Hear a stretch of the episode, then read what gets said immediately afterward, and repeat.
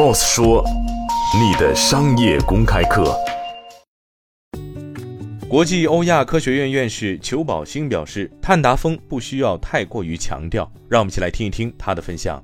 碳达峰，我认为不需要在宏观层面或者中观层面太过于强调。这是为什么呢？我举个例子，英国是什么时候实现碳达峰的呢？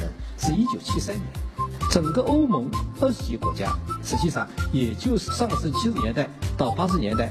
也分别实现了泰达峰了。那么他们的泰达峰既没有号召，又没有庆祝典礼，也没有说来个什么太冲锋。为什么他们一声不吭的就实现了泰达峰呢？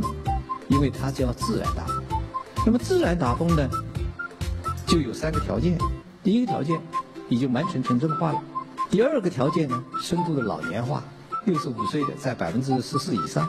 那么这样的话呢，它整个啊这个投资在耗能大的方面，它减少。那么第三个呢，就完成了工业化，在完成三化的过程中间，碳达峰就自然到来。我们中国也有一些城市，你只要经历了从工业化转移到后工业化、产业升级的，也会出现这样的问题，有的正在出现。所以，我们在太大风，在能源转型没必要来做这个突击啊，来做冲锋，要观察拉电。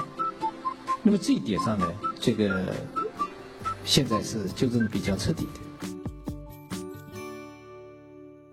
今天的节目就是这样，欢迎您来三十六课音频频道关注 Boss 说。